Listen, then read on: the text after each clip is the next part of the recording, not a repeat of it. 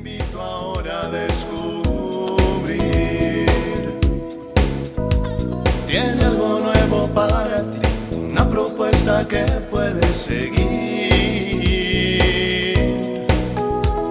Una verdad que compartir, una nueva forma libre de vivir.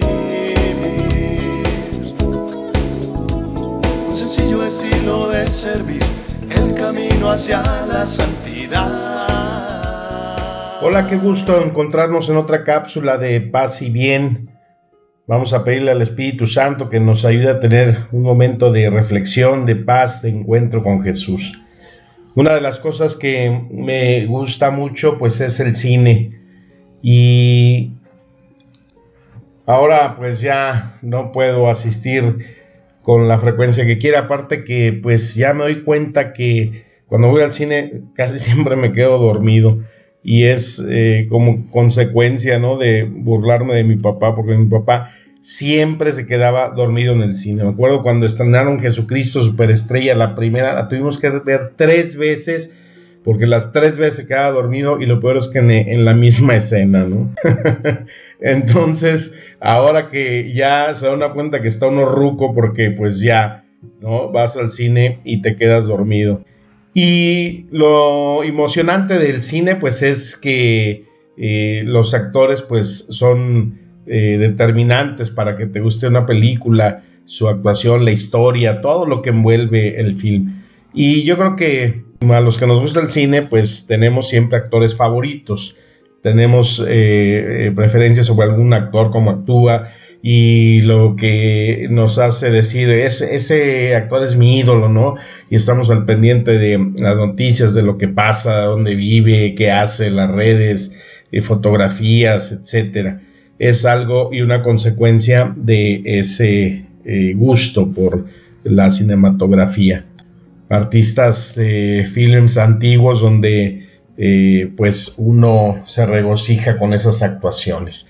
Pero dentro de la vida de fe y dentro de la historia de salvación que vamos llevando y conocemos a través de la Sagrada Escritura, hay personajes muy significativos.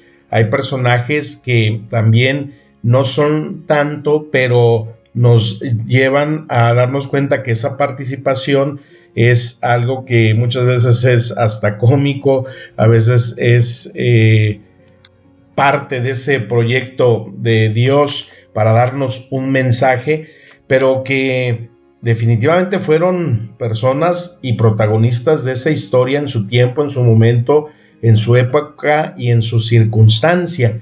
Y híjole, yo cuando llegue al cielo quiero eh, encontrarme con algunos de estos personajes que algunos no son tan significativos, pero para mí sí son importantes. Por ejemplo, yo quiero conocer a Rahab, ¿no?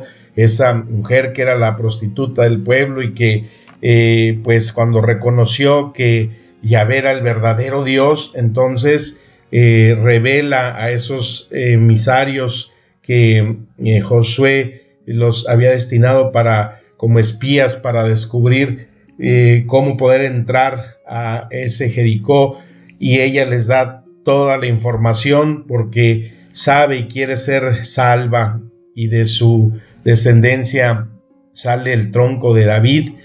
Me gustaría conocer también al profeta Oseas, ¿no? Eh, oye, Oseas, ¿qué sentiste cuando el Señor te dijo que tu esposa tenías que ir a buscar una prostituta? Eh, humanamente, ¿no? El corazón que dice, cómo creerle a, a, Dios o cómo saber si verdaderamente ese designio viene de Él. Me gustaría conocer al que prestó el burro para que Jesús entra triunfante a Jerusalén. Yo creo que haber sido un amigo de Jesús porque manda pedir ese pollino que no había sido montado. Es como si te pillan un carro cero kilómetros que tienes y así el burro, ¿no? Que sintió él ver que su burro había llevado a Jesús y había sido proclamado como hijo de Dios, hijo y descendiente de David. Me gustaría, así como cuando vemos a artistas, ¿no? Mujeres que son guapísimas y dices, wow, tal artista, este, la ves y te gusta su trabajo, una hermosura. A mí me gustaría conocer a Jezabel, ¿no? Imagínate lo hermosamente guapa que ha de haber sido esta mujer que hizo pues que David perdiera todo control y pues se fraguaba toda esa historia que sabemos, una historia apasionante de crimen, de, de maquinar, ¿no? Eh, cómo quedarse con ella hasta que pues se da cuenta de ese pecado. Pero definitivamente el top, el primero que yo quisiera y incluso empieza con la letra A, pues es Abraham, eh, nuestro padre en la fe. Este Abraham que sigue al Señor sin mucha pregunta y que llega el momento en que pues él eh, quiere y necesita externarle al Señor pues lo que tiene en su corazón. Decir, híjole, es el camino, es verdaderamente cierto lo que escucho, esa voz que me dice que tengo que dejar mi tierra, mi familia, eh, parentela y, e ir a buscar esa eh, tierra que va a manar leche y mel. Y entonces el Señor le dice a Abraham que él va a ser partícipe de una revelación y le pide que vaya a construir un altar. Esto lo vas a encontrar en el capítulo 15 del Génesis. Y le dice que lleve allí varios animales para el sacrificio. Y ahí en ese sacrificio también dice que aparecen unas aves de rapiña que quieren e impiden que se haga este sacrificio y Abraham se pone a espantarlas porque él sabe que ahí va a recibir una revelación de Dios y efectivamente él tiene una revelación. Dios le dice que él va a ser el heredero de una gran nación y le dice cuenta las estrellas, pero eso es imposible. Dice Abraham, pues así de grande será tu descendencia. Y Abraham pues como que dudaba, yo pienso, ¿no? Porque pues él ya era grande, no tenía hijos y pues haber hecho ya esta edad, pues cómo le haga o no, a lo mejor todavía no había esas pastillas que ayudan o la mujer ni aunque le bailara la danza de los siete velos podía hacer el milagro, pero pues él pone esa confianza en Dios y veremos ya en otro capítulo las consecuencias de tener esa fe en Dios. Él tiene esa revelación pero fue consecuencia, primero, de haber construido ese altar, segundo, de espantar todo aquello que impedía que se tuviera ese sacrificio, ese encuentro con Dios. Aquí la enseñanza que nos deja este episodio es, tú tienes un altar. Es importante entonces saber que en nuestra casa nosotros debemos de tener un espacio que sea destinado para ese altar. Así me digas, no, que mi casa es chica, donde quiera podemos tener ese altar. El altar va a ser ese encuentro donde tú estés con Dios, donde tengas ese lugar eh, que pueda ser así hasta el baño. Y de verdad lo digo porque yo muchas veces en los colegios el baño era mi altar porque era el único lugar donde podía pensar, hablar con él que me ayudara a solucionar las situaciones, me iluminara el Espíritu Santo, eh, donde podía dar respuesta a las problemáticas que se me presentaban en, en las diferentes circunstancias de una escuela.